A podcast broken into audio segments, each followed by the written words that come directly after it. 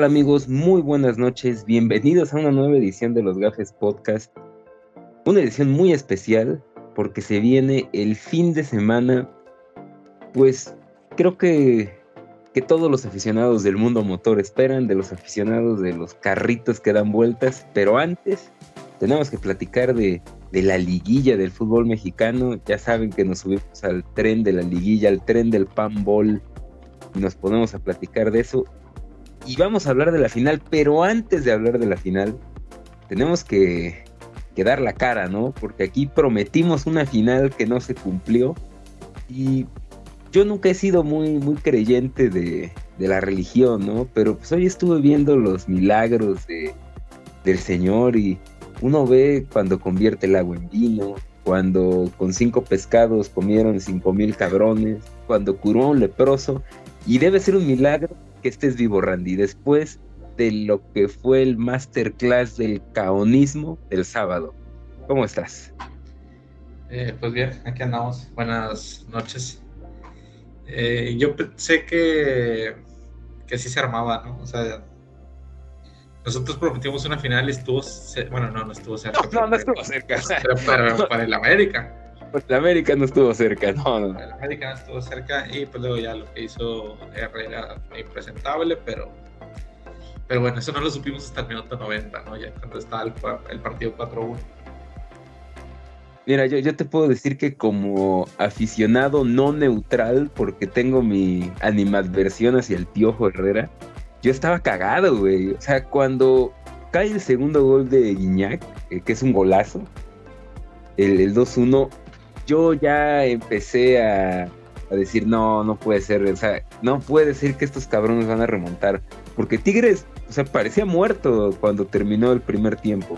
Y cuando cae el 2-1 de Guiñac, ya es cuando estos, estos fantasmas de los gafes, de las mufas, se empiezan a hacer presentes en el estadio y... No, o sea, es que...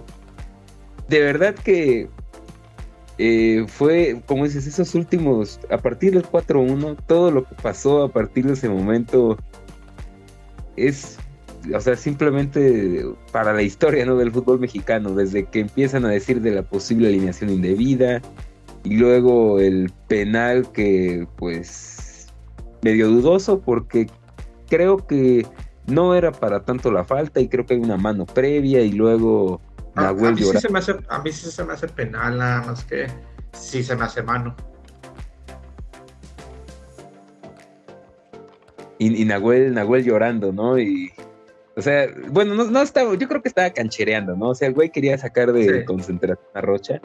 pero, o sea, todo, el final, todo el final del partido, así, ya el ambiente creo que estaba enrarecido no en, digamos, lo que era el, estadio, no el partido, como tal, eso estaba normal, pero al menos ahí desde las redes, creo que sí, ya, ya todos estaban un poco más al pendiente de qué pasaba con la alineación indebida y... No lo sé, o sea, creo que el, o sea, el Atlas es un justo finalista, justo que haya clasificado, pero a mí me dio la sensación de que es una eliminatoria que pierde Tigres porque fue, creo que Tigres fue mejor en el segundo tiempo de la ida y se comió dos goles.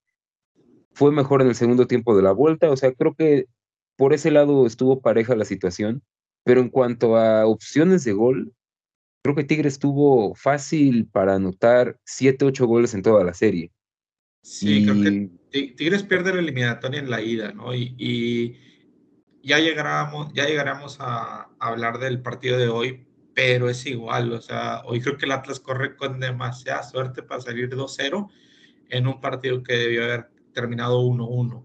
Y, y, en la ida del Atlas corrió con mucha suerte con salir 3-0 de un partido que debe haber quedado 2-1.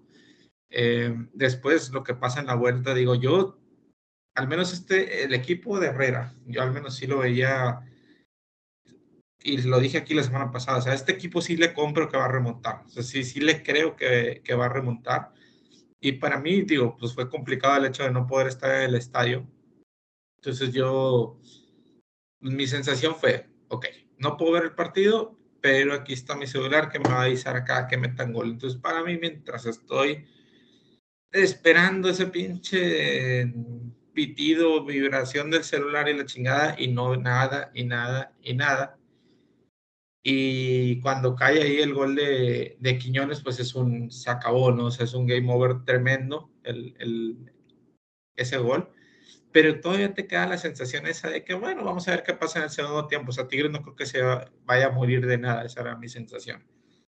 Eh, comentando, yo estaba en una boda familiar, era gente aficionada a Tigres en esa boda, eh, por la otra parte de la familia del novio. Eh, y ellos se fueron a ver el primer tiempo, ellos sí el primer tiempo completo se fueron a verlo al bar del lugar.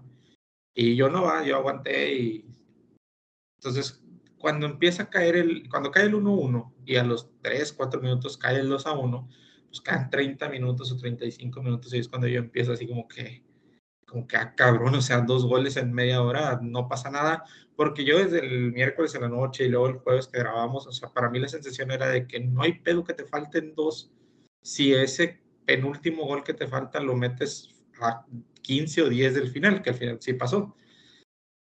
Entonces, esa persona que está en el barro y me manda un mensaje, se van a ir al bar, va a ser penal para Tigres, 20. Yo literal estaba en la mesa de los papás del novio no era tan fácil. Ah, y justo cuando sirvieron de cenar, o sea, era un poco complicado salirme en ese momento, pero sí cuando veo que 3 a 1, sí dije, no, que discúlpenme, ya me voy. Y sí, y sí me fui a ver esos últimos 15 minutos. Para mí también estuvo bien culero porque, o sea, y no imagino la gente que salió del estadio y se enteró después, porque a todos en el estadio, por lo que yo he visto en redes sociales, por mis amigos que sí fueron y, demás, la gente en el estadio ni enterada de la, de la situación de la alineación. Y yo era algo que había visto en el 3 a 1 ahí en, en Twitter y, y, como que no le tomaba cierta importancia, no me importó. Pero en el 4-1, o sea, para mí sí fue un 4-1 donde el pinche gol lo grité muy, muy cabrón.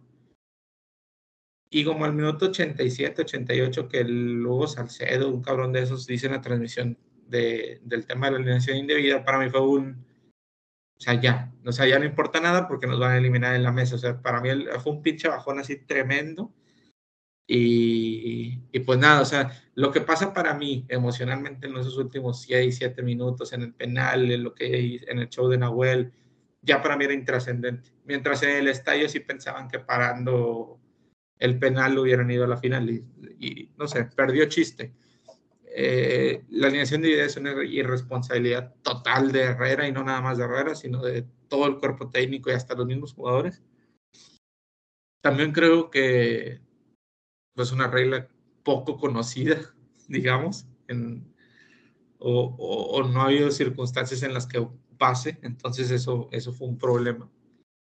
Eh, pero bueno, ya, no quiero hablar tanto de la, de la alineación indebida, fue un error tremendo. Me gustaría hablar más de, de que se tuvo con que remontar, de que estuvo muy cerca, de que, aunque lo hubiera contado, pero es un equipo que yo creo que, que, tiene huevos, que, que, no ha ganado con Herrera dos semifinales y eliminada las dos, pero creo que el equipo y la afición salieron fortalecidas de, de lo que pasó el domingo. O sea, creo que fue una manera muy, muy heroica para morir, digamos. Te quiero, piojo, te amo. No, no, no, no, no, La tiendita, el, tiendita el piojo, los piojo boys. Yo quiero a Guiñac, quiero a Nahuel y quiero a todos. Lamentablemente, eh, digo, está bien culero cuando tú sientes o cuando ellos sienten que se partieron la madre por pasear. Y creo que si Angulo no comete penal, si se acaba 4-1, pues como quiera los hubieran eliminado. O sea, eso creo que hubiera sido peor para, para todos, pero pero la manera de caer fue muy digna. Sí, estoy de acuerdo. O sea, creo que, eh, como dices, hay que morir con las botas puestas.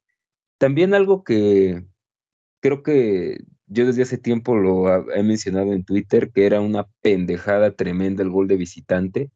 Creo que algo que beneficia esta eliminatoria es que no existe el gol de visitante, porque creo que el gol del Atlas eh, con el formato anterior Tigres hubiera necesitado cinco goles. Yo creo que más allá de las posibilidades, creo que eso ya hubiera sido un bajar los brazos definitivamente, ¿no? O sea, creo que ya hablar de cinco goles en 45 minutos es algo todavía mucho más complicado. Y creo que eso también termina beneficiando el, espectáculo, ¿no? El hecho de que, pues bueno, cuatro se ve muy complicado, pero o sea, yo creo que ha habido estos Tigres de Guiñac, yo creo que en más de una ocasión han metido cuatro goles en 45 minutos pero los cinco creo que sí ya hubiera sido una losa muy grande, entonces creo que está, está cool que ya no esté esa pinche regla culera. Me acuerdo de un, digo, el equipo nunca fue así tan goleador eh, por el Tuca, pero me acuerdo de un Tigres Querétaro, en ese Tigres de, creo que fue el primer torneo de Guiñac, que jugaba Sobis y, y, esos güeyes, que creo que metieron, es que no estoy seguro si fueron cuatro o cinco en, en el primer tiempo al Querétaro. Es de la única sí que tengo así un poquito de memoria de, cuatro goles en un tiempo. Entonces, toda la confianza al caunismo para la siguiente temporada. Eh, mira, desde que llegó yo siempre lo dije, creo que tres torneos es buena, o sea, era buena base. La verdad no tengo, no tengo idea, ayer, ayer lo estaba discutiendo con alguien, no tengo idea si el contrato del Piojo es, es por 18 meses o es por dos años, no sé. Pero para mí tres torneos es, es de campeonato, o sea, el que sigue es campeonato, te vas. Bueno, pues el precedente creo que es interesante, ¿no? En el América sus dos campeonatos fueron hasta el tercer torneo, eh, después de caer dos veces en semifinales, aunque creo que las caídas fueron un poco distintas, ¿no? Porque en el, en el caso del América, pues creo que en ambas ocasiones no había tanta urgencia, o bueno, no sé si urgencia, pero Creo que ahorita el, problema que enfrenta el Piojo es que la sombra del Tuca se va a hacer cada vez más grande, ¿no? En caso de que no gane el siguiente torneo. Y... Era lo mismo que comentaba, y perdón que me interrumpa. El Tuca, aparte de que esta, la última etapa fue su tercera etapa en Tigres, en las otras dos no ganó nada, también fue campeón hasta el tercer torneo. Es, es la final contra Santos. Y luego del campeonato de Santos en diciembre del 2011 al campeonato de Pumas en 2015, pasaron ocho torneos. Sí, pero bueno, o sea, estamos de acuerdo que no podemos comparar plantillas, ¿no? O sea, creo que Tigres ahorita, eh, creo que hay jugadores que están en un bajo nivel, por ejemplo, Lichnowsky en Cruz Azul a mí me parecía de lo más top de la liga, y pues ahorita el güey, la verdad es que está jugando de la verga. Angulo a top, en Atlas. Entonces creo que si estos jugadores vuelven a alcanzar ese nivel, yo creo que Tigres podría estar ante su mejor plantilla en los últimos años, pero no lo sé, yo siento que Herrera no es un buen entrenador ya a estas alturas, pero pues a tope con el caunismo. Yo, yo, nada más quiero un lateral derecho, un central que le ayude a Angulo y con eso tenemos. Y un entrenador. Y pues el, el, otro, el otro. Wicho, no vino, Wicho no vino. y el otro partido de semifinales, que pues sí, no, no estuvo ni cerca nuestro pronóstico porque el América simplemente no se presentó, pues fue la casi paliza de Pachuca, 3 a 0, otra goleada que se come el América en liguilla. Y la verdad es que o sea, antes del partido sí, o sea, yo creo que lo puse, o sea, estaba, estaba nerviudo. Yo estaba expectante de, pues, saber qué, qué es lo que iba a pasar, ¿no? O sea, pero siempre con una dosis de, de mesura, ¿no? Porque creo que desde que anunciaron a Fernando Ortiz como entrenador del América, o sea, yo ya sabía cómo estaba la situación, ¿no? Es un tipo que estaba en la sub-20, que él se queda en lugar de Solari porque no había otra opción y pues él decidió ganarse a los jugadores eh, de la manera que no lo hizo Solari, ¿no? O sea, poniendo a los, digamos, que mueven el vestidor sin importar su estado físico, eh, tener contentos a los jugadores. Entonces, pues, es hasta donde te sale mal. Exactamente, o sea, es hasta donde te alcance, ¿no? Eso funciona mientras la digamos, la voluntad, la actitud pueda más que el fútbol. Y pues te va a alcanzar contra el Puebla, te va a alcanzar obviamente en la temporada regular de la Liga MX, porque pues ya hemos visto que los equipos no juegan en serio hasta la liguilla. Y te puede alcanzar incluso para meterte en los cuatro primeros a pesar de estar en último lugar en algún punto. Pero cuando ya te enfrentas a equipos que yo creo que no están armados, pero sí tienen un proyecto, tienen un entrenador, tienen trabajo, como el caso de Pachuca. O sea, yo de Pachuca me sé cinco jugadores de toda la plantilla. Entonces, el, el hecho de que ya estés en estas instancias y que tus jugadores, digamos, los que deberían marcar diferencia, no salgan en un buen día, pues estás al horno. Entonces, creo que sí vi como que muchos eh, tenían una decepción muy grande, pero creo que era algo que tarde o temprano iba a pasar. O sea, yo no creo que el América iba a ser favorito contra Pachuca, ni contra Atlas, ni mucho menos contra Tigres. O sea, tenía que pasar tarde o temprano. Yo, yo quería una final América Tigres y creo que mis pronósticos por eso hicieron que, que yo dijera el América.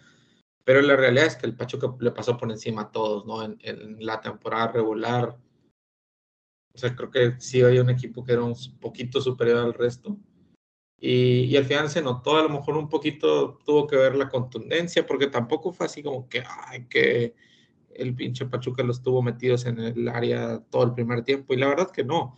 O sea, nada más es las que tuvieron las metieron.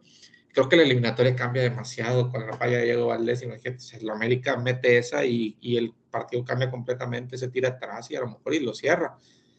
Ya después se fueron acomodando las cosas para que el Pachuca pasara caminando. No, y sabes que algo que sí me molestó, y esto es de totalmente de Ortiz, y es el fútbol 101, o sea, eh, es donde ahí te das cuenta que o, hay de dos hay de dos sopas, ¿no? Es un güey analfabeta en el plano táctico, o sea, que de plano no entiende ni siquiera cómo armar una alineación en el FIFA, o que tiene compromisos con jugadores en la plantilla, porque yo no soy fan de Aquino, creo que es un tipo que ha sido poco profesional en algunos momentos, que ha estado lesionado y se va a jugar eliminatorias, pero no puede salir a jugar contra el Pachuca, que tiene un medio campo, al menos lo que yo vi en la ida y pedazos del partido contra San Luis. O sea, esos centrocampistas que tiene el Pachuca son tipos que tienen una fortaleza física, tienen un despliegue físico, un ritmo muy por encima de lo que te puede ofrecer el América. El América es un equipo, digamos, juega más pausado, no tiene a lo mejor eh, el músculo que tiene en media cancha el Pachuca. Entonces, ¿por qué sacas a Aquino y juegas sin contención? Porque aunque pongas ahí a Richard, a Fidalgo, son jugadores con otras características. Son tipos que no tienen esa vocación defensiva que a lo mejor sí tiene Aquino, que Aquino... fue, fue, como lo que hizo Tigres en la ida, que Bigón estuvo correteando a todos, pero correteando no es lo mismo que marcando. Exactamente, o sea, el, América jugó sin un marco, sin una referencia de marca en el centro del campo. Y creo que ya desde ahí la alineación ya se veía rara, ¿no? O sea, Richard sale, pide su cambio contra el Puebla, luego no juega la vuelta, la ida contra Pachuca tampoco sale de titular, y aquí lo metes de titular en el partido que te estás jugando la temporada. Yo no lo entiendo, y otra cosa que tampoco entiendo es seguir jugando con Viñas. Yo entiendo la puteada Henry, pero yo ya he puesto miles de veces en Twitter por qué juega ese güey. O sea, lo trajeron a ser un suplente, pero no, terminó jugando encima de Peralta porque Peralta ya estaba viejo. Terminó jugando por encima de Castillo porque Castillo se lesionó y luego, bueno, casi tiene que retirarse del fútbol. Y juega por encima de Viñas porque Viñas es un pésimo delantero, es un güey que no te aporta absolutamente nada, es una estaca sea, tú ves eh, lo que hace Viñas y se queda parado, o sea, no te hace movimiento, no te tira un desmarque, o sea, hace cosas que no tienen sentido para un delantero. Entonces digo, Henry no es santo de mi devoción, pero yo al menos le hubiera dado la oportunidad de iniciar el partido, eh, sobre todo después de que en la ida Viñas falla un gol hecho. Y bueno, ni modo, eh, luego pues lo que ya sabíamos, ¿no? O sea, el América atrás es un completo desastre. No hay un marcador decente. O sea, Bruno Valdés, eh, Cáceres son centrales terribles. Eh, por ahí Jorge Sánchez igual, Jorge Sánchez te duerme una o dos jugadas por partido y si tienes la mala suerte en una de esas te puede caer el gol. Y pues lo que menciona aquí también, ¿no? O sea, el América le da el sueldo de Guiñac a un portero que no te marca ninguna diferencia, ¿no? O sea, el, no sé si es el segundo o el tercer gol que se lo traga de media cancha casi, o sea, tiro de 35 metros, no recorre, se lanza desde donde está. Papá, no estamos en la sesión de fotos para el récord, para que salga ahí tu super atajada, güey. Te estás jugando el pase semifinales y otra vez tu portero se traga un gol. No, es que eso, digamos, la agenda Tony Romista nuevamente tiene razón, pero qué puto coraje que se trague otra vez un gol el portero. Sí, al final, veo, no nada más por eso perdieron, pero pero sí entiendo tu punto con, con el arquero. O sea, creo que no da seguridad y al final de cuentas cobra mucho. O sea, sin ese sueldo y traes a cualquier portero. ¿Estás de acuerdo que ahorita hay un nivel de porteros en México como tú ves a, a Vargas, al mismo de Pachuca, que a mí no se me hace que sea así como que top 5, pero ahí a lo mejor está. Eh, cuando ves a Nahuel Guzmán, o sea, hay varios, o sea, por ejemplo, Andrada vale mucho, pero no es, no es bueno. O sea, yo creo que Ochoa está en ese, en ese rango como Andrada. O sea, güeyes que le costaron mucho a su club, que le cuestan mucho a su club y no te dan lo que un cabrón que, no sé, el final de temporada de jurado, que cuánto crees que gane jurado. O sea, ese tipo de cosas yo creo que sí. O sea, si el América se ve débil en unas posiciones, es por culpa de que le paga mucho a Ochoa. Sí, estoy de acuerdo y pues aprovechando, eh, ya se unió otro panelista, tarde, pero ya se unió y justo para hablar de Suame, que otra vez fue decepcionante las semifinales. ¿Qué pasó, Jaime? Vendimos humo como chimenea. No, yo sí estaba bien amargado, o sea, yo estaba muy ilusionado. No sé tú, Rómulo, pero yo sí estaba ilusionado por lo que puede hacer la América. Y sí, o sea, decepcionante desde el principio, pues no sé si hablaron de las fallas de Valdés, eh, esa que saca y creo que es a Fidalgo o a Richard Sánchez, no recuerdo bien. Y pues al final de cuentas, como ya lo hemos dicho, yo también este, me uno al puteo Ochoa, porque el güey, o sea, sí, de repente sí te saca unas, pero son unas por otras. O sea, te saca una de gol, pero le meten otra que no debería ser gol.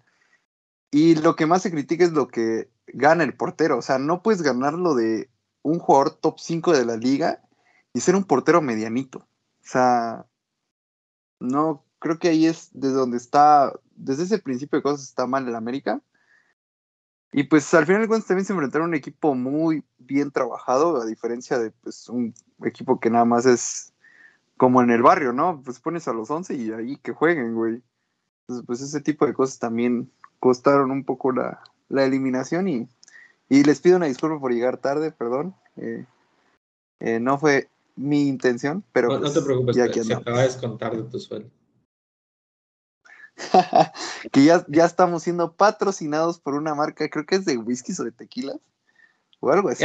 Entonces, pues, esperen, esperen regalías. Qué, qué vergonzoso fue lo del América, pero bueno, podemos pasar a hablar de cosas más eh, pues más recientes, ¿no? Porque teníamos pendiente eso, pero con somos huevones no grabamos antes. Y pues ya ahora sí hablar de, la, de lo que fue la final, ¿no? Que pues hace una hora aproximadamente terminó después de ver el gol de Julián Drogba. Y... No, yo estoy caliente por eso, estoy demasiado enojado por eso. Calientito por eso, ¿eh? Sí, sí, sí, sí, sí, yo vengo enojado. Pero mira, Julián Quiñones, orgullosamente exjugador de los Lobos Guap a los lobos lo mandamos porque no sabían qué hacer con ellos aquí, los de la sub-20, por pedote. Que, que aquí yo quiero, quiero aquí este, dar un punto, porque yo ya me imaginaba una puteada a mi persona por lo que dije del partido de vuelta. Eh, cuando se notó claramente que ese pinche partido se vio influenciado por el, por el árbitro, ¿no? Yo creo que ya hablaron de eso. Sí, sí, sí, ya. Pero es que este Atlas está muy cabrón. O sea, o sea, e, este Atlas, güey, se defiende bien. Tiene un portero que, a diferencia del portero de la América, güey, sí te saca. Yo tengo mis dudas, yo tengo mis dudas en ese se defiende bien. Creo que no se defiende bien. Tiene un gran portero y tiene suerte, mucha suerte. Pero pues también, o sea, sí tiene suerte y sí tiene el gran portero, Pero también el sistema del Atlas ayuda a que esas llegadas a lo mejor y no sean tan Eh, claras. El Atlas campeón de hace seis meses defendía mucho mejor que este. No, pero también tenía mejores jugadores, güey, O sea, el, Sí, o sea, se fuera el Stitch Angulo, exactamente, o sea, hay- Abella, pues es el, el Merma Ah, ¿Cómo se Aguilera, llama el que le quitaron? El que le quitaron ahora, justo cuando se acabó el torneo. Sangulo, ¿no? No, no, no, Angulo se lo quitó Tigres. No, no, no, me refiero a un No. pendejo. ju- El que jugó se fue al con- MLS. Sí, jugó con, Sí, con este, todo no torneo se y ahorita se fue a la MLS. Jairo, ¿no es Jairo Ese algo? es, ese güey, sí, Jairo. Ah, ok. Sí, o sea, es, es a lo que yo también creo. O sea, el Atlas creo que es un equipo armado para defenderse en ciertos tramos del partido, pero yo creo que en toda la liguilla, o al menos a partir del juego contra Tigres, no se ha defendido bien, porque hoy el Pachuca desperdicia varias oportunidades. O sea, la que tiene Kevin Escobar, no, Kevin Álvarez, Güey, ese cabrón estaba cerca del punto penal y la tiró a la mierda. Y también hay otra jugada, eh, ah, que ahorita no me puedo acordar cómo se llama este güey. eh, una de las atajadas de Camilo, ¿no? O sea, él, es cierto, tiene un porterazo, pero tampoco me parece que se tengan como que una defensa muy, muy, muy férrea. Pero saben, creo que también que tiene que ver. Yo al Atlas lo veo diezmado físicamente, los veo cansados eh, me da esa impresión y yo hoy venía con toda la intención de decir que Pachuca iba a ser campeón, pero el 2-0 ya me hace dudar. O sea, yo no veía cómo el Atlas iba a aguantar el asedio del Pachuca durante 90 minutos, pero ya el 2-0 creo que es más manejable. De, de hecho, estaba a punto de no aguantarlo ni siquiera hoy. O sea, hubo un momento entre el 60 y el 80 donde el Pachuca lo dominó, el Atlas se lo notaba el cansancio ese que dices, y, y lo fue trabajando y lo fue llevando y se salvó y Álvarez la falló y el portero y el poste y demás. Y, y al final de cuentas saca ese pinche segundo gol de la nada. Y yo creo que, igual que tú, o sea, creo que esa ventaja es suficiente en Pachuca. Pero es que el Atlas está armado para esos goles de la nada, ¿no? O sea, entre Furch y Quiñones te hacen demasiado daño sin generar tanto. Entonces, pues ya ahí puedes manejar mucho mejor Ah. la parte de atrás. Porque sabes que esos dos pendejos te van a, te van a hacer daño sí o sí. O sea, Yo, sabes que Quiñones te puede sacar una jugada de la nada, Furch te puede ganar un cabezazo que termine en gol, no sé. O sea, creo que Yo es venía solamente también a decir una cosa. Después de ver el juego fue lo que más me calentó y espero que coincidan conmigo y si no me voy a ir y ya hablen ustedes de los carritos dando vueltas. Porque el pinche Quiñones jugó motivado, lo que tú quieras, dopado, jugó como el último año, güey. La verdad jugó muy bien el cabrón. Bien chingón la ida y la vuelta de las semifinales. Y hoy, hoy, hoy, hoy, fue el pinche Quiñones que jugaba en Lobos, que jugaba en Tigres, el pinche patos de raqueta, güey, que no te puede sostener una pelota, el pinche pendejo que dio un mal juego, hay que aceptarlo. El vato jugó horrible hoy, a lo que nos venía acostumbrando, y de la nada el vato se saca ese pinche golazo, que al final es un golazo, y ya se va con la reata de fuera y que no, que y que el vato es Lukaku, el vato estaba jugando muy mal, güey, muy mal. Mira, yo lo que sí te puedo decir es que antes de la serie contra Tigres, en todos lados leías que Furch era Lewandowski. Y la verdad, creo que no ha jugado muy bien. O sea, creo que entró como que en un bache en este cierre de torneo. Y hoy también me parece que no da un gran partido. O sea, creo que eh, los que han levantado la mano pues, ha sido Rocha, eh, capitán, obviamente el Hueso Reyes. Ese También- no, me caga. Igual un morrito que se llama Jeremy Márquez, no, es juega muy verga ese güey. Sí, o sea, y todos mexicanos, ¿no? Maldita sea con el Tata. Ojalá pronto quede como Helmut Marco, si es que no se decide a llevar a los jugadores. Pero sí, Pero- o sea, el, o sea, entiendo lo de Quiñones, creo que sí no tuvo un buen partido, pero es que es ahí donde eh, los jugadores importantes de tu equipo en un mal día pueden aparecer. Entonces, creo que ahí lo demuestra, o sea, que es un jugador importante para este Atlas, porque yo también estoy de acuerdo, creo que no tuvo un buen partido y se inventa un gol. O sea, que se, la verdad es que se vio ahí muy pendeja la defensa del Pachuca, güey. O sea, de primero de kinder el gol que les hace. Sí, pues es que son, son niños, cabrones. Les faltó. Ah, ¿Cambiarías a Quiñones por el diente o por eh, Carlos González? Eh, Mira, yo no sé, te digo que si lo cambiaría nada más. Te digo que en Tigres nunca lo pusieron a jugar en esa posición. O sea, Quiñones cuando jugaba en la sub-20 metió como 50 mil goles, güey. Y luego lo prestaron a Lobos y también metió chingo de goles porque el vato jugaba de media punta o no sé cómo decirlo, güey. Atrás del punto 9. Y en Tigres, güey, el pinche viejo terco lo ponía de extremo, güey. Porque Tigres, no sé si te acuerdas, que Tigres jugaba con Guiñac y Sobis. Y ahí cuando se va Sobis, estaba muy joven en estos puñetas y no los metían. Y en ese año es cuando llegan Ener y Vargas, güey. Que de hecho nada más jugaba uno de los dos, no pueden jugar los dos. Fue cuando a Quiñones lo quitó de ser delantero, güey, y lo ponía de extremo porque de extremo sí podía jugar. Entonces se cuenta que Tigres jugaba con Guiñac, Ener o Guiñac Vargas y por las bandas jugaban los dos Quiñones. Y por eso tampoco jugaba el chino, ¿verdad? Porque ese güey era para jugar detrás del 9. Ajá, sí, el chino igual. Cuando lo ponían, lo metía a la banda o cuando Tigres iba perdiendo, sacaba un contención a uno de Carioca y Pizarro y ya lo ponía el chino. Es pinche tuca, no vale verga. No mames, puto equipazo que siempre ha tenido Tigres, güey. Chingan a su madre. Y uno ahí llorando. Ah, eso me entiendo. No, Ahora, pero no me entiendes. Mencionó como a cinco delanteros, güey, que podrían ser titulares en la América, güey. Bueno, pero ahora, vamos, ahora en, en, en, 12 torneos o 15 torneos ganaron 3 o 4 ligas. ¿No se te hace pocas, güey, para el pinche plantel? No mames, se me hace una mierda, güey. Yo siempre dije que Tigres con un entrenador top tendría que mearse en la liga, cabrón. O sea. Sí, sí, sí. Pero pues bueno, afortunadamente decidieron ser eh, pues misericordes y decidieron contratar a Ted Grasso, que no va a ganar nada. Aquí se los anticipo, no va a ganar nada con Tigre. Nos vemos el 30. Ah, bueno, tenemos, güey, el otro día estaba viendo, porque Guche me había dicho que de que podía empalmarse el pinche gran premio con, de México con el, la liguilla del fútbol mexicano. Resulta que ya sacaron el calendario. No, el día del Gran Premio de México es el día de la final del fútbol mexicano. No mames, es que sí lo, lo adelantaron un chingo, ¿no? Por el mundial. Por el sí, mundial. va a ser tres, tres, semanas antes de que empiece el mundial. Verga, güey, no mames. Entonces esperemos un Tigres Cruz Azul, un Tigres América. Después del Gran Premio nos vamos al Azteca. Pero cerrando en el Azteca. Ah, sí, obviamente. No. La amargada, cerrando la amargada en el Azteca.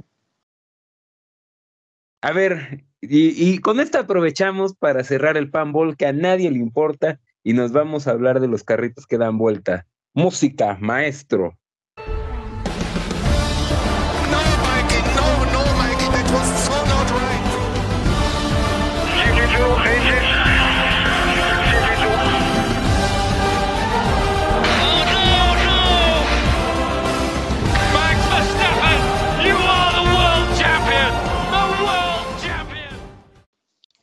Y después de lo que fue un Gran Premio de España, mira que ya para que el Gran Premio de España esté bueno, es que estamos viviendo una temporada muy buena. O sea, creo que eso no lo podemos, eh, no lo podemos negar. Ha sido una buena temporada, ha tenido ahí dos, tres carreras medio piteras, pero ¿qué tal el Gran Premio de España? Eh? O sea, segundo lugar, carrerón, Hubo ahí ya algunos amargados en Twitter, pero pues, en general todo chido, ¿no? Para don Sergio Pérez. Sí, e, entiendo el enojo de, de él, ¿no? De la gente, la gente es pendeja. Eh, sí, o sea, la verdad, sí. En el sentido, o sea, se pusieron a llorar por algo que todos sabíamos que en algún momento iba a pasar. O sea, no le puede reclamar al equipo. Ah, primero vamos a hablar del, del, en general la carrera. O sea, la carrera fue una carrera muy buena. De hecho, rompió el récord de, eh, o fue el segundo lugar en adelantamientos de toda la historia del Gran Premio de España. O sea, fue una entretenida carrera, que normalmente es un desfile.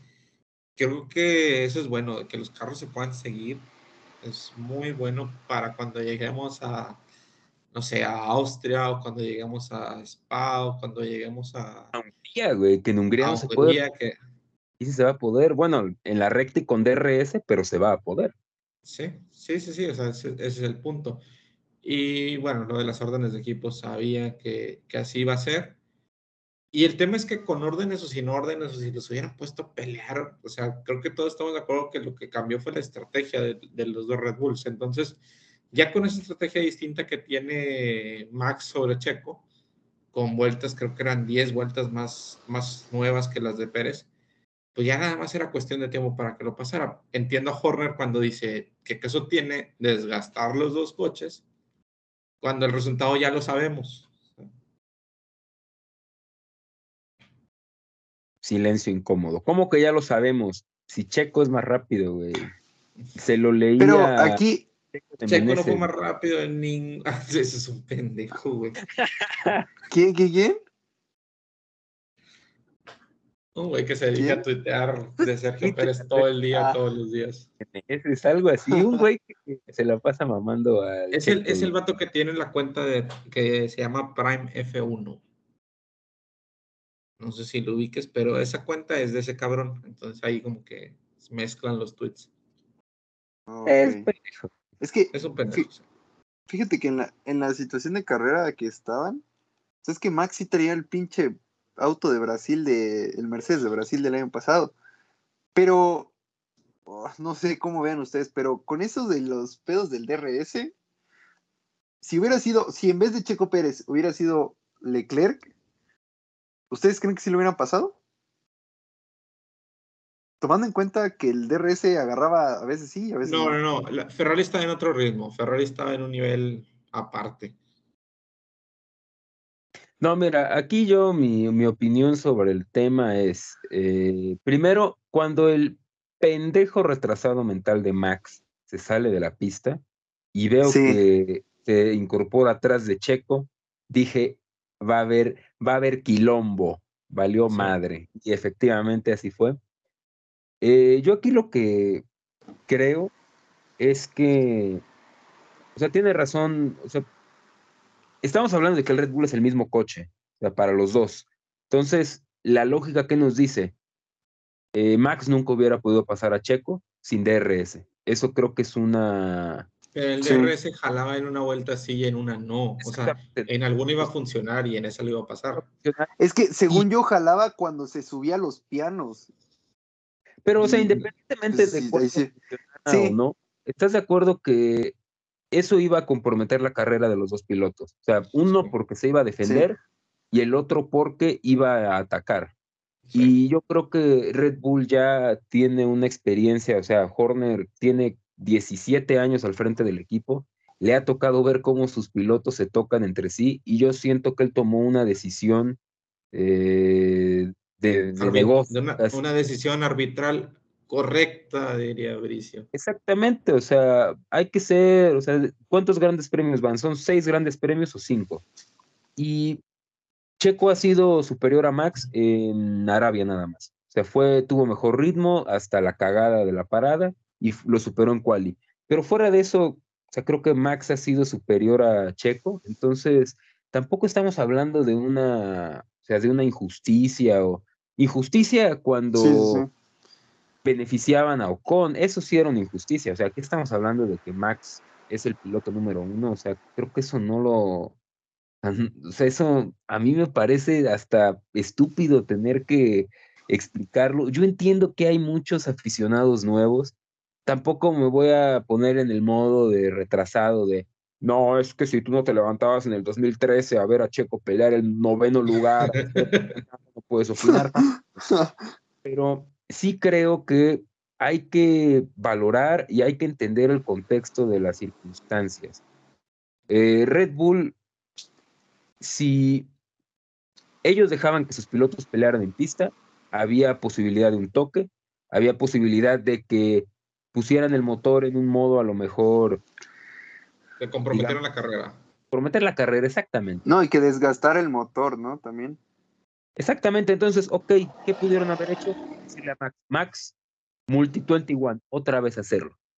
lo pudieron haber hecho también, ¿no? O sea, dar una orden de equipo y decir, el segundo lugar es, un buen, es una buena posición. Es cierto. Pero aún, también, aún así superaba a Leclerc.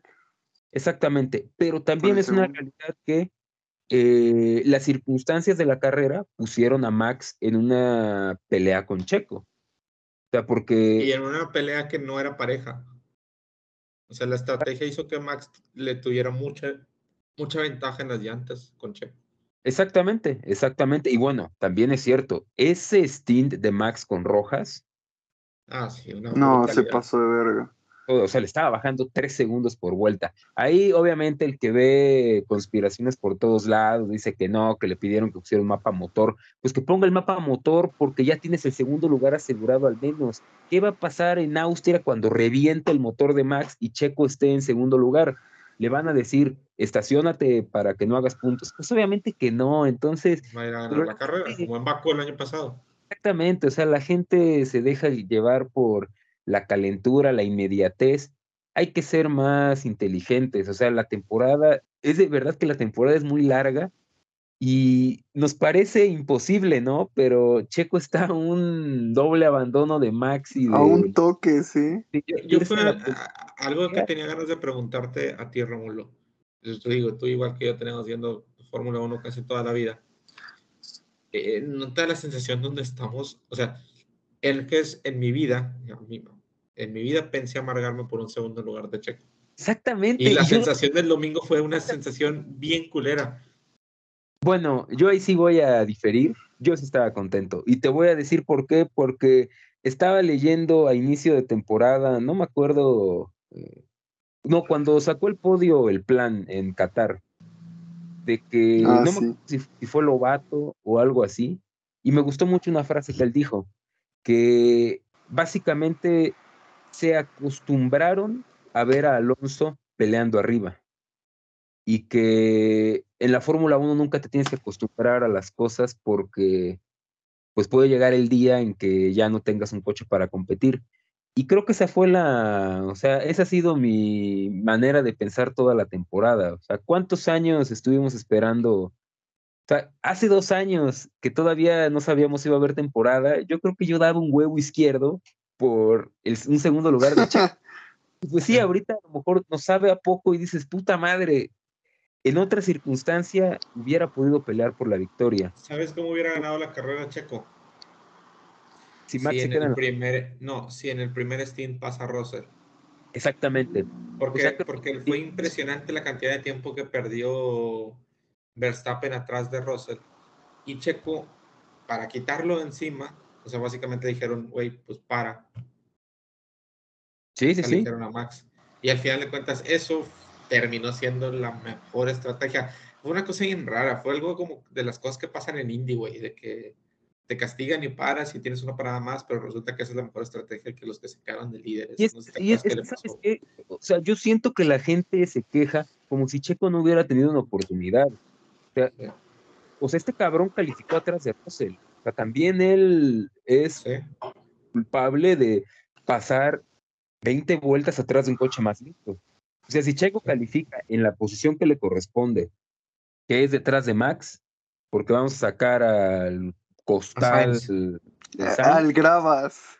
Al Gravas, exactamente, el que se vaya a correr al rally. O sea, Checo, su posición debe ser detrás de Sainz, en tercer lugar.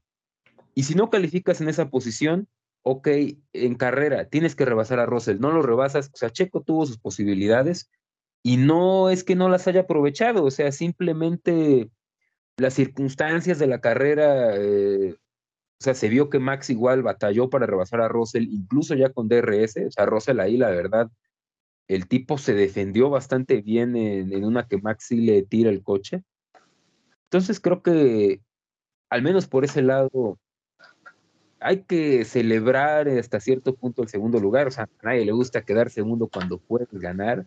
No es un segundo lugar como el de Australia, ¿no? Que Leclerc ya había lapeado a todo mundo. O sea, es un segundo lugar que sí deja un sabor eh, agridulce, pero digo, yo lo que, o sea, mi punto aquí es, no hay que acostumbrarse, no hay que dar los podios por sentado porque va a llegar un momento en que a lo mejor ya no se pueda pelear por lo mismo y vas a decir, ah, puta madre, En ese momento. porque yo te tengo una primicia. Ya no va a ser una temporada de cuatro, va a ser una temporada de seis. Ay, no. De cinco, porque a Sainz ya lo sacamos a la verga. Sí, a Sainz ya lo sacamos de. Es más, Leclerc también. De seis, de seis. Va a ser Mercedes contra Red Bull nada más. Y, bueno, ya, ya hablamos como que mucho de, de Checo. Lo, lo, más chido de la carrera fue el Get me Max out of the way so I can overtake quickly. ya no sé. Güey, ah, qué, huevos, pero el vato, qué huevos, pero el vato tenía toda la razón. Sí, tenía toda la razón y efectivamente.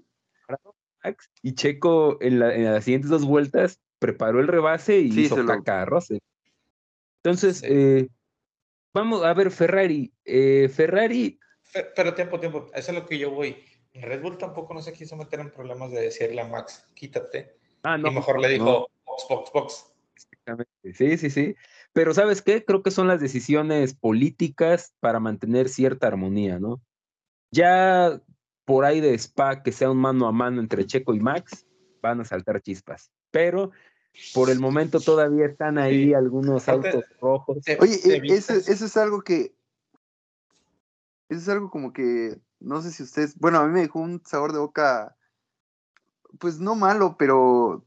O sea, más bien bueno. Porque te das cuenta que este cabrón sí trae el nivel para, por lo menos, competir, güey, y competir arriba. O sea, con un poco de suerte, pues puede estar ahí en la pelea. O sea, no sé, eso, eso, eso yo fue con lo que más me quedé de la carrera. Como que el hecho de, suerte. Mono a Max. Exacto, güey. Entonces. Sí, estoy de acuerdo. O sea, Checo puede estar en la, en la pelea. O sea, yo no tengo dudas, pero hay que ser inteligentes, es la puta carrera 6 de la temporada, o sea, todavía queda mucho. O sea, y, creo que... En, sí. Y bueno, ahora sí hablando un poco de, por ejemplo, de Ferrari, ¿no? O sea, Ferrari gozó de, digamos, una, una ventaja amplia por parte de Leclerc, pero creo que también eh, potenciado porque, o sea, la cagada de Max, ¿no? O sea, Max estaba eh, fluctuando entre dos segundos eh, atrás de Leclerc, y pues luego viene el trompo y ya ahí es un desfile, ¿no? Pero creo que hasta cierto modo tampoco me pareció tan superior el Ferrari en este gran premio, y ya él está pasando lo que es normal que suceda, ¿no? Fallas mecánicas, eh, Red Bull no trajo mejoras a España y aún así, pues se lleva el 1-2. Entonces, no sé qué piensen, ¿No, no, creen que a Ferrari le queda grande la pelea por el Mundial? O sea, como que les está faltando a la, o sea, cuando tienes la oportunidad de dar el golpe, hay cagazo. O sea, ya sea por un fallo mecánico que puede pasar, pero, o sea, lo de Sainz también es, eh, o sea, de que te queda grande la lucha por el Mundial de Constructores, ¿no? Porque estás hablando de que Ferrari tenía como 100 puntos de ventaja sobre Red Bull y ya les dieron la vuelta, güey me da esa impresión. Está pasando lo mismo que le pasaba cuando en años anteriores competía contra Mercedes, quitando a Red Bull. O sea, creo que siempre empezaron bien la temporada, siempre sus pilotos estaban ahí, le tocó a Alonso, luego le tocó a, a, a Vettel.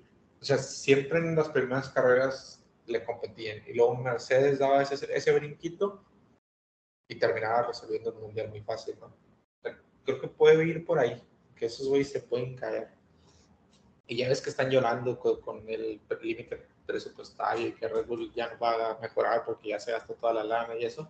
Y yo creo que es parte de la misma presión que tienen de que a lo mejor ellos ya no tienen margen de mejora. Exactamente, ¿eh? yo también creo que, de hecho, yo creo que ya ningún equipo debe tener mucho margen de mejora. O sea, el Mercedes ya trajo un coche nuevo, eh, Ferrari ha traído mejoras. Yo creo de verdad que como vemos los coches, va a ser más desarrollo ya en pista, setup, eh, feeling de los pilotos. Y ya, o sea, como dupla de pilotos, a mí me parece que incluso Ferrari está por detrás de Mercedes también. O sea, yo la verdad, sí, o sea, nos gusta el mame de tirarle caca a Russell y de que parece vieja, pero el güey, o sea, creo que estas carreras ha demostrado que está en un gran nivel y yo no quiero descartar a Bob Marley. Entonces, no lo sé, ¿eh? yo siento que... A, no lo puedes descartar nunca.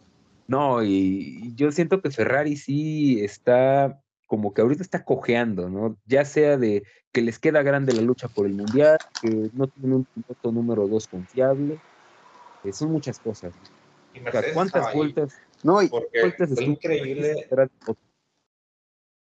O sea, a mí me llamó mucho la atención que, que cuando el toque de Hamilton y que entra Pitts y que queda 40, 50 segundos atrás de la punta, pues el hecho de decir, o sea, Hamilton quería retirarse, y Mercedes sabía que tenía carro para terminar donde terminó. De hecho, Hamilton iba a terminar adelante de Sainz, o sea, un, un problema, ¿no? Eh, se sobrecalentó el coche, puede traer su Ford K, su Ford Fiesta.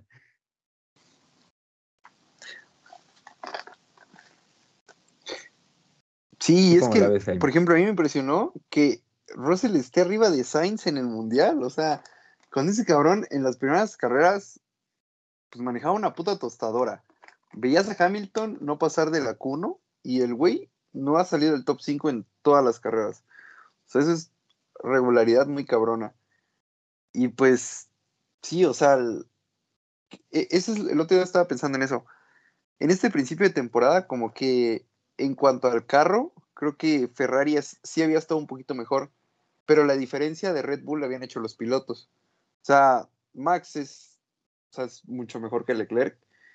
Y donde más se nota aún la diferencia es entre Checo y Sainz. O sea, esas diferencias en el piloto 2 está muy cabrón. Entonces, Ahí es donde dices. ¿Cuál creen que sea el motivo? ¿Cuál creen que sea el motivo para que Sainz esté sufriendo tanto? Yo creo que es, que la eh, presión de competir por el título. Creo que sí es eso. O sea, para mí es presión. No es lo mismo tener el. Sí. Sí, no es lo mismo pelear por entrar a puntos, güey, con un pinche McLaren que era una tostadora, a tener el carro para competir por el mundial, güey sí, o sea, yo creo que son, son, circunstancias, o sea, es cierto que el cambio de regulaciones, pues no a todos les beneficia, eh, porque pone como que un piso parejo, ¿no? Entonces, el piloto que tenga un entendimiento más rápido, pues es, va a haber beneficiado. Pero en el caso de Sainz, creo que también ha habido mala suerte, ¿no? O sea, el cabrón ha tenido como que muchos problemas eh, que exceden su control, pero también la ha cagado bastante. Entonces es como una combinación de encima, pero también he tenido mala suerte. Lo que yo no sé es si tiene una mala carrera en Mónaco, si de verdad no hay presión de reemplazarlo, eso es lo que yo tengo duda. O sea, Ferrari no ha sido nunca este, esta clase de equipos, ¿no? O sea, cuando estaba Massa, Massa peleaba por entrar a quali 2 y Alonso ganaba carreras. Y pues no había como que amenaza de reemplazo. Pero no sé si el hecho de que ahorita sí tengan un coche para pelear por todo pueda ejercer presión sobre Binotto. Considerando que, pues en Ferrari te mueven el tapete muy rápido, ¿no? O sea, si Ferrari no sale campeón este año, Binotto le van a dar las gracias. Entonces yo no sé si puede haber cierta presión. Yo ahí pues me gusta chingar la madre con botas, ¿no? Pero también creo que tiene que ver que no hay como que un piloto que pudiera subir mañana y que fuera a hacer algo porque Sainz. Sí, es que yo la, yo la verdad no creo que corra riesgo. O sea, si bien sí ha tenido sus errores, tampoco ha sido o sea, nivel desastre de, por ejemplo, como botes al principio de temporada del año pasado, que todos decían, no, es que lo van a bajar y van a subir a Russell y que no sé qué. Me acuerdo sobre todo en Baku, que decían, no, es que ya después de esto ya hay que darle cuello. Y pues al final de cuentas ni, ni Mercedes hizo eso. Entonces... El, el, tema con Sainz es que Sainz se va largo y se va fuera todas las carreras y sigue Mónaco y después de Mónaco sigue Baku. Y esas dos carreras no te dan margen de error. O sea, tú te sales tantito y vas a terminar en el muro y se acabó tu carrera. No sé si por ahí le pueda pesar. Digo, eso le puede pasar a cualquiera, porque la forma en que pelean Leclerc y Max también va a hacer que termine en el muro en una práctica o en la pali o cosas así. Y creo que aprovechando, pues ya podemos pasar a hablar de, de Mónaco estamos de acuerdo que Ferrari llega como favorito, ¿no? O sea, el año pasado sacaron pole y segundo lugar, eh, o tercero me parece fue en un circuito, perdón, en una temporada donde estaban muy por detrás de Mercedes y Red Bull. Llegan como amplios favoritos. Sí, a mí me llama la atención una cosa. El tercer sector de España es el tercer sector lento, el de la chicana última y demás. Eso es un sector muy, muy lento. Y el que tuvo los mejores tiempos de, en la carrera en ese tercer sector fue Mercedes. Ay, ay, ay. Obviamente, el carro Otra vez de Red Bull. No, no, no, no, déjame explicar mi punto. Obviamente, de Hamilton. El, Red Bull y, Ferrari traen un setup donde a lo mejor tú buscas la velocidad, donde a lo mejor la. A lo mejor, bueno, no sé, Ferrari sí, sí puede pelear en las, curvas, en las curvas lentas, pero igual lo superó Mercedes. Yo creo que sí tendría ventaja en Mónaco Ferrari, pero yo pondría muy, muy cerca a Mercedes. O sea, yo a Mercedes lo, pongo que o sea, va a ser una carrera de seis. O sea, y todo se va a definir el sábado. O sea, ¿tú crees que si Checo hace O sea, Checo sale sexto. Puede salir sexto si hace una checada el, el sábado. O sea, si se caga, sí, sexto. ¿Y, cómo pasas a los de enfrente? O sea, eso, es el problema en Mónaco. De ahí como pasó a Baton en 2013, güey. Tú te dejas ir eh, después del túnel y ya que frene el otro, güey. Se tiene que quitar el otro porque si no se abandonan los dos. Con ah, huevo puede rebasar el Mónaco. Así es. sí, de acuerdo. Bueno, y la ventaja que veo para Red Bull con respecto a Ferrari es que Ferrari puede ser más rápido, puede tener mejor ritmo, pero si no puedes pasar y si la carrera se mantiene así de que distancias cortas, pues en el overcut tú puedes tener una ventaja muy grande porque el Ferrari destruye los neumáticos. Y aparte está el componente, es que hay como que muchas cosas alrededor de la carrera. O sea, Mónaco es una mierda de carrera, pero tiene cosas, digamos, de mame, ¿no? Por ejemplo, lo de Leclerc, ¿no? Que no ha terminado una carrera en Mónaco, que hace dos semanas chocó un, el coche de Nicky Lauda. O sea, es un güey que, si hablamos que Sainz va a estar presionado, yo creo que Leclerc va a tener muchísima presión también, ¿no? De sacar un buen resultado porque estás en casa, mejor coche que te ha dado Ferrari, acabas de perder el liderato del mundial y te consideran máximo. Creo que es ahí donde se puede ver la diferencia entre el que ya tiene, ya es campeón y el que todavía está buscando serlo, ¿no? Creo que por ahí puede llegar el error, puede llegar el toque, no lo sé. Además, aquí los, o sea, creo que los pilotos de Ferrari son como que, yo le había dicho, como que más propensos a los errores. Y como le decía Randy, en Mónaco eso te penaliza, cabrón, ya no solo para Sainz, sino que también para Leclerc. Entonces, por ahí también puede estar la cosa. Ay, güey, yo, yo no tengo muchas ganas a la carrera.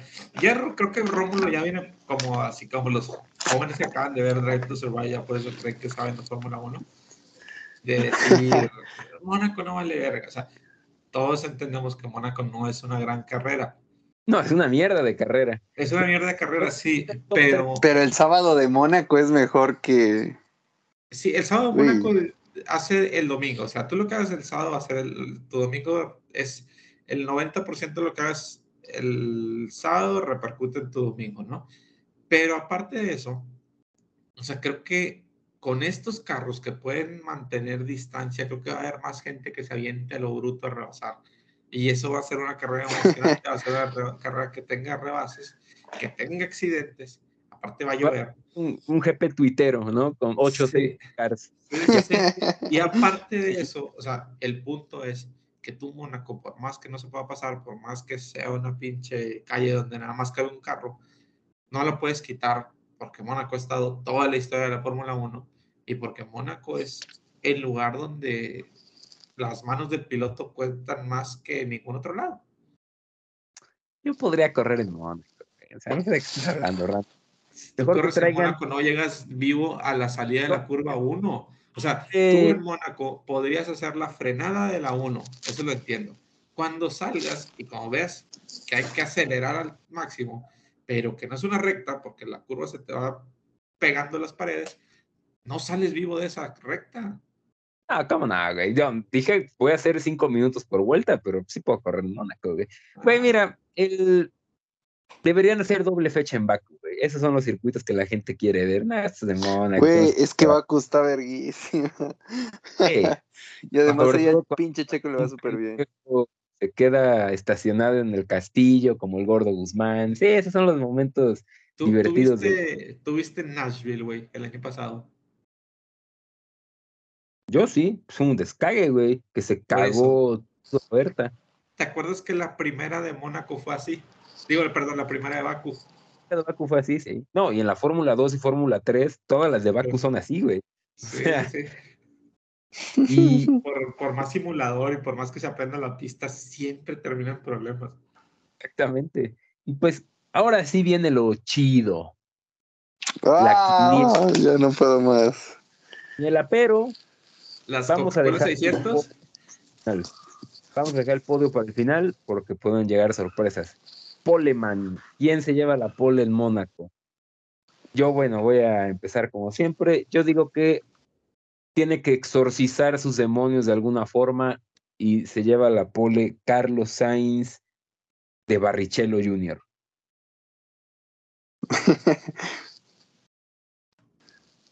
yo voy a Randy. decir, se lleva la pole Russell, Hamilton. A ver, la chingada. Leclerc. Leclerc. Leclerc hace el primer Yo también voy, con. Leclerc, güey. Hace el mejor Sí. tiempo de la Q3 en la primera vuelta y en la tercera se estaciona como Schumacher. Schumacher y se- Va, va, va. Eh, Superpole. Yo digo que va a ser, o no, con no, porque eso lo va a decir Randy. Superpole va a ser Gasly. Mi Super Bowl va a ser el nano. La pole estratégica, bien. Sí. Yo digo que eh, este de Schumacher. Schumacher. Vuelta rápida, yo digo que va a ser Leclerc.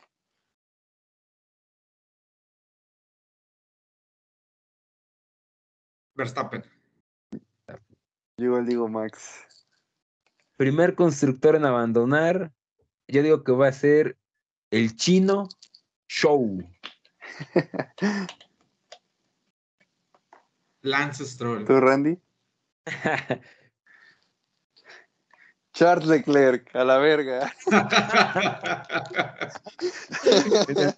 la primera vuelta, en la vuelta de formación, ¿no? Cuando van calentando los Sí, neumáticos. sí, sí. no va a Y ahora arrancar el año salida. pasado.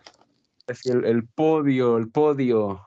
Yo digo victoria de Sergio Pérez. Segundo, Lewis Hamilton. Tercero, Max. Primer lugar, Max Verstappen. Segundo lugar, Sergio Pérez. Tercer lugar, Hamilton. Quizás yo voy de atrás para adelante. Yo voy tercero. Mira, tercero eh, Russell, segundo Sainz y primero Sergio Pérez. Bien, entonces, es todo. Entonces, tu segundo constructor en abandonar es eh, Max Verstappen, ¿no? Se va a Es Max Verstappen, güey. Se va a tocar con Leclerc, pero el primero en salir va a ser Leclerc, güey. Bien, bien. Bueno, ya mufamos a Sí, Checo. y hay nueve. Bueno, no. eh, es que iba a decir que hay nuevo líder, pero en mi quiniela no sería nuevo líder. rápida, Porque si la vuelta- rápida. Se la diste a Max Sí. de pelate, güey. sí, No, pero- Cerrar la vuelta rápida, Pero ya va a sentir la presión, va a sentir la Ya va a presión. sentir la presión, si no le va a quedar de otra al tuerto que piso parejo para todos. Déjalos Y- pelear, déjalos pelear. Y pues aquí se eh, empezamos con la otra carrera que nos va a hacer. Ay, güey, fíjate que traigo más ganas de esa que de la de Mónaco. No, pues es Coca- que. Coca-Cola 600 en Charlotte. Cálmate. ¿De No. Ah, Y después de cómo nos dejó amargados la carrera en Indy la semana pasada, ¿qué, qué, ¿cómo ven esta carrera? O sea, el, de verdad que, como dice Randy, las 500 millas llega la vuelta a 175 en la pelea y ahora sí a tope, ¿no? Pero, ah, qué complicado, o sea, yo creo que Pato va a estar en la pelea, pero se ve muy difícil, la verdad. O sea, siempre pasa algo en las putas 500 millas, güey es la carrera más difícil de pronosticar. O sea, tú puedes tener una noción de quiénes son los mejores equipos, pilotos, de quién tiene buen ritmo, de quién le fue bien en las prácticas. El tema con las 500 es que, o sea, creo que depende mucho de la suerte. Y creo que el tema aquí es, o sea, ustedes han visto carreras en óvalo. O sea, la diferencia en la Indy es que a diferencia de Fórmula 1, cuando hay una bandera amarilla en Indy se cierran los pits. Se reagrupa el primero y luego ya abren los pits. Entonces, tú puedes ir liderando, tú puedes ser el tercero, el cuarto, tú puedes estar en la pelea, pero si hay una bandera amarilla que no se te acomoda, si por ejemplo el que va segundo y tercero paran a pits, tú te quedas afuera y en la siguiente vuelta alguien choca, todos los que pararon a pits se te van a formar atrás de ti y a ti te falta parar. Y eso te va a mandar del primero al 20. O sea, ese tipo de cosas en Indianapolis es la suerte, la estrategia. No te puedes equivocar en un que una pinche llanta se desatore, porque lo más complicado de Indianapolis es no caer en la pinche vuelta atrás. Es decir, tú pierdes una vuelta, la carrera está terminada para ti. Entonces, o sea, es una carrera súper complicada de, de, ganar, pero una carrera normal, sin tantos accidentes y demás, la carrera se trata de sobrevivir, no de ser rápido al principio. Tú sobrevives, tú con una buena estrategia, con la estrategia que tengan los líderes, llegas a, a la última parada pits faltando 40, 35, 50 vueltas y vas a ahorrar mucho. Y luego es a fondo. Y es a fondo y también ha pasado todo lo contrario, o sea, güeyes que paran faltando 50 vueltas, esperan banderas amarillas, hay dos, tres choques que les benefician y terminan llegando a la meta casi, casi que sin poderle pisar a fondo al acelerador porque están ahorrando gasolina para llegar. O sea, eso ha pasado muchas veces. Hay güeyes que se ha quedado sin gasolina faltando dos vueltas ganando las 500 millas, pero pues su estrategia era que hubiera una amarilla y no hubo no sé, es, la carrera más extraña del año. Es una carrera en la que dura tres horas, no le puedes quitar el ojo ni un momento. Y pues vamos a ver si la suerte está del lado de Patricio. Está cabrón. Oye, que, haya quedado. Creo que la otra, la otra vez dijiste que como que la pole no era tan importante. O sea que creo que, eh, o sea, no sé cómo tú veas el séptimo lugar o sea, tú sí le ves, o sea, lo ves en una buena posición o si está muy atrás, no sé. Eh, el séptimo es bueno y Rómulo no me dejará mentir. Entonces, también si quiero comentar algo. Para mí el séptimo es bueno. En Indy tú formas en, líneas de tres. Entonces en la tercera. Entonces el pato está en la tercera fila por el lado interno. Entonces, cuando salgan en la verde, si él tiene la velocidad suficiente, va a llegar a la primera curva por el interior que por ejemplo, si tú no te acomodas bien por el exterior, te pasa en la frenada, es lo que tiene el óvalo. Lo que, el óvalo tú haces algo mal y el carro solo se va ya completamente, o sea, ya no hay forma de recuperarlo, el carro se va y termina estrellado en el muro. Entonces creo que el ir por el interior beneficia porque en donde se vayan abriendo todos y donde todos vayan a ser cuidadosos, al menos en esas filas, o tener la posibilidad de, de séptimo brincar a quinto o cuarto. O sea, cuando, cuando ese caos de, de la arrancada. Y al final de cuentas, lo como yo les dije ese día, lo más importante es estar en el Fast 12. Porque si tú quedas como Colton Herta, que por ejemplo va a arrancar en 25, o Montoya, que es 30, o güeyes que están ahí entre el 16 y el 20, o sea, esos son los que se meten en pedos porque no hay espacio. O sea, eso es una pinche o sea, siempre hay accidentes en la arrancada. Y a mí lo que me, o sea, lo que, o sea, respaldando tu punto, dándole fuerza a tu punto de que la pole no es tan importante en Indy. O sea, creo que el poleman Dixon es, la es el mejor ejemplo, ¿no? El güey tiene cinco poles en las 500 millas y solo ha ganado una vez. Entonces, Y me parece que Pueblo Castroneves, que tiene cuatro victorias, nunca ha salido de la pole. Entonces, el, yo creo que sí es una buena posición al séptimo lugar. También eh, es cierto que pues, al ser filas de tres, pues no es lo mismo la cuarta fila que la tercera fila y pues todos van a salir muy pegaditos. Sí, es que las filas cuando llegas a la, a la, meta se rompen. Sí, exactamente. cuando llegas a También, la curva uno ya, ya... Algo que a lo mejor no se valora o no o se ignora es ver quiénes están adelante de Pato. O sea, adelante de Pato está Dixon, que pues el Jaime todavía no nacía y ese güey ya corría 500 millas. otro veterano, y está Tony Canan, o sea, nadie de aquí había nacido y Tony Canan ya corría las 500 millas. Sí, Tony corría desde que estaba Adrián Fernández. Exactamente, güey. Entonces, esos cabrones, yo creo que en este, eh, en la cual, de las 500, o sea, son güeyes que la experiencia juega un papel, ¿no? Importante. Y ojo, creo que... ojo, ojo, ojo. En el exterior de la misma fila de Pato, va un pinche kamikaze que se llama Román Grullani, va a hacer sus primeras 500 millas, güey. Eso puede, eso puede cagar la carrera de muchos. No manches, es cierto, ¿eh? Lo bueno que hay una protección llamada Félix Rosendiz en medio, que él es el que va a y, y, no, sí, va a estar muy interesante la, carrera. Eh, y aquí, ah, eh, a ver, vamos a dar nuestro Obviamente solamente importa quién gana, ¿no? Pero vamos a dar nuestro top 3. ¿Cuál es su top 3 de las 500? Yo, bueno, voy a dar el mío. Del último al primero. Más bien del tercero al primero. Yo creo que en tercer lugar queda. No, güey, del, del 33 hasta el primero, dilos todos. madre, Yo creo que no habrá suerte. Yo creo que queda tercero el pato. Va a quedar tercero. Un decente tercer lugar. En segundo termina, ah, termina Scott Dixon en segundo. Y su segunda victoria en las 500 millas, eh, gana Takuma Sato. Ah, ese es buen pick. Sato me gusta. ¿Tú, Randy? Gana Jimmy Johnson. Te voy a poner en tercer lugar a Paló. Segundo lugar, El Pato.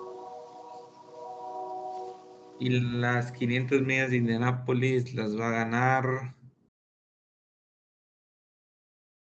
Helio, güey, su quinta. Quinta, ay, cabrón, el, el, hacer historia. El primero ¿En qué, lugar, en, ¿En qué, lugar, sale? ¿En qué lugar sale? 17. No, sale bien atrás. 27 sale en la misma fila que Frauderta, es 27. 27, sí.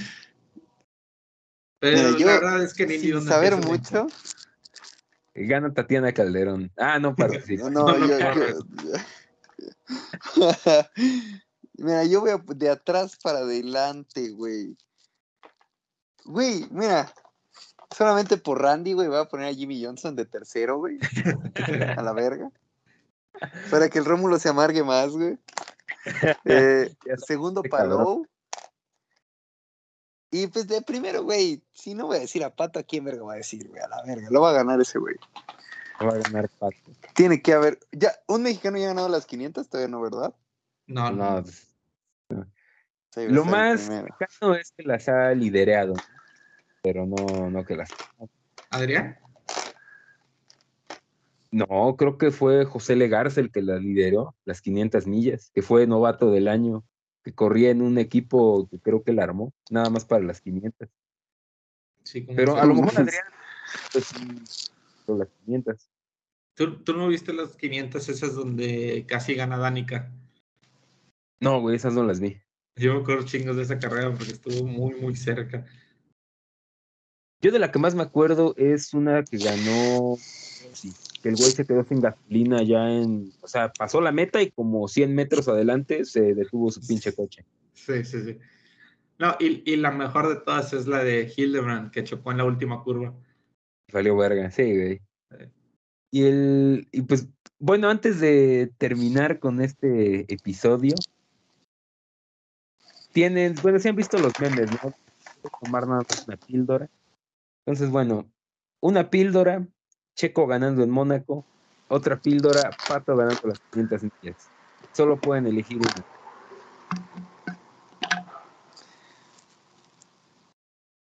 Checo.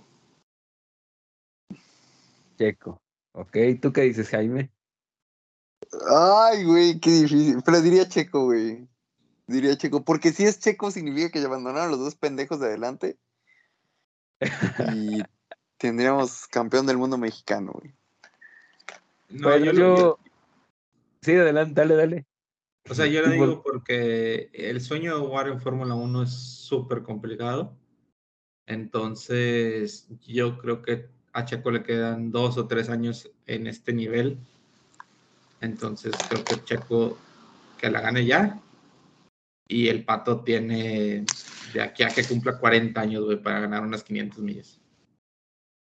Yo, pues, precisamente tengo otra, otra óptica. Pato no está en la Fórmula 1 para ganar en Mónaco. Mónaco hasta ha ganado Mark Webber. Cualquiera puede ganar en Mónaco si se dan las circunstancias. Él está para pelear el mundial, chingada madre.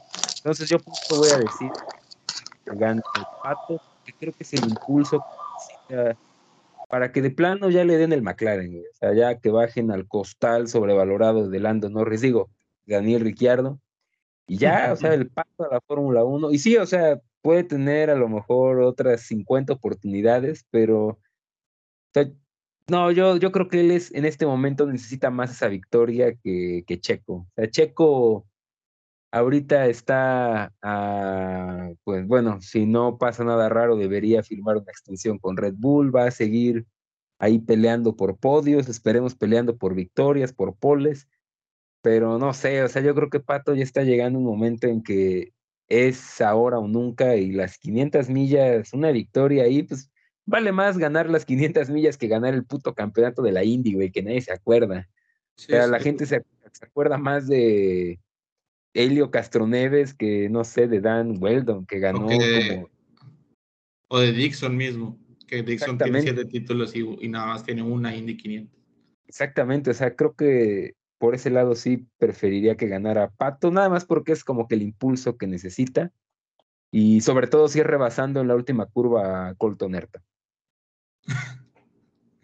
E-, esos güeyes, si llegan a la última curva paleando, terminan en el muro los dos y gana Jimmy Johnson tercero. Sí, o sea, no hay, forma, no hay forma en que esos güeyes peleen limpio a llegar a la meta.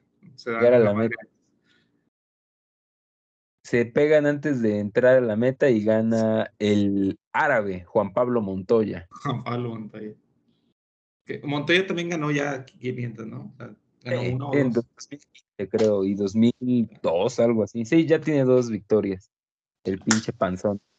Sí, es que, es que, esa, es, esa es la carrera.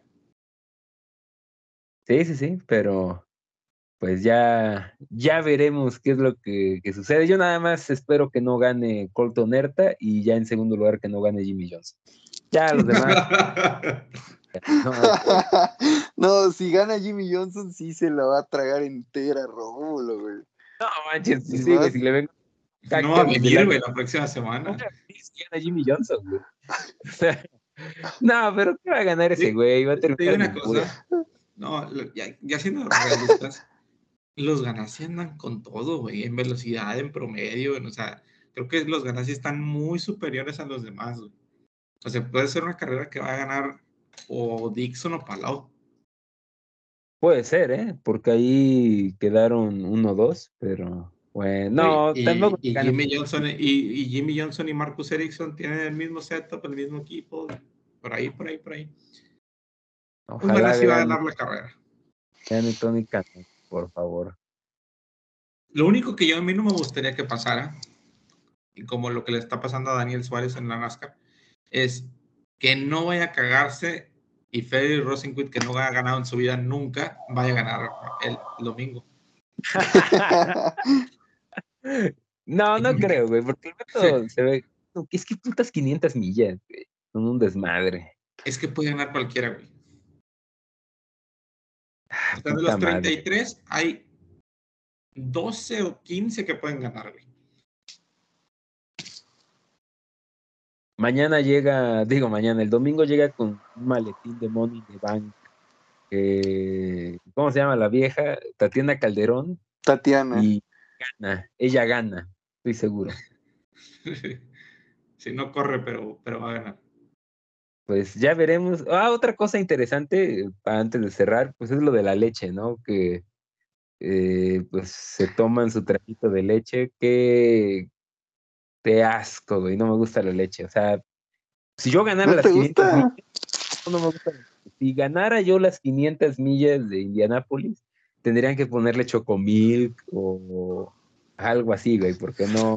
chocomilk. El año pasado creo que era leche de fresa, ¿no? La que tomó eh, Castroneves. Sí, era de fresa. son de las cosas. Pero ¿y por qué es esa tradición o por qué? O... de dónde salió? Pues es que eso es de los años 30, güey. O sea, imagínate desde cuándo viene esa puta tradición. O sea, creo que la historia es medio pitera, o sea que el ganador de las. De las pendejada, sí. O sea, creo que el ganador de las 500 millas eh, se tomó un, o sea, tomó leche después de ganar, porque según hacía un calor de la chingada y que la, o sea, se hizo, se viralizó, digamos, la fotografía de ese güey tomando su bote de leche en los periódicos, o no sé en ese puto año que era, telégrafo, sepa la, bueno, periódicos, ponte. Entonces, ya desde ahí se hizo como que una tradición. La tradición. Exactamente, el, el vato ganó, aquí lo estoy leyendo, el vato ganó en 1933 se sintió deshidratado y el vato bajándose le dijo que no al agua y agarró un vaso de leche porque su mamá le dijo que un vaso de leche era mejor para combatir un día caluroso. O sea, la historia es una pendejada, güey. Pero como dice Rómulo, esa foto se hizo viral. Es la tradición. Sí. Ahora, esa mamada fue en los 30, pero hasta el 56, güey, ya fue cuando a todos se les daba su, su leche después. Su vasito de leche. Sí, o sea, es una pinche tradición pedorra, pero, o sea, yo me acuerdo que antes había eh, como que más alternativas. Ahorita ya nada más es leche entera o leche reducida en grasa. Pero antes yo me acuerdo que sí daban como que más opciones. Mm. Sí, que chocolate, fresa, almendra y pendejada y media. Sí, exactamente. O sea, ¿qué tal si no puedes consumir como que lácteos? Pues ahí vale, pito, ¿no? Pero pues es que, mira, lo que yo digo ahí es el punto ese. Tú le das un trago y luego te la tienes que tirar encima, güey. O sea, no es como que vayas a tomarte el litro de leche. Y, bueno, creo que también otra cosa que cambió, y bueno, yo aquí no podría como que dar un comentario porque no, no sé cómo funciona eso de las leches en Estados Unidos, pero creo que la original no era leche como tal, era buttermilk, o sea, leche, o sea, no sé cuál sea la traducción en español de buttermilk, o sea, no es leche de mantequilla, es, no sé, suero de mantequilla, o sea, no es... Suero de leche, algo así.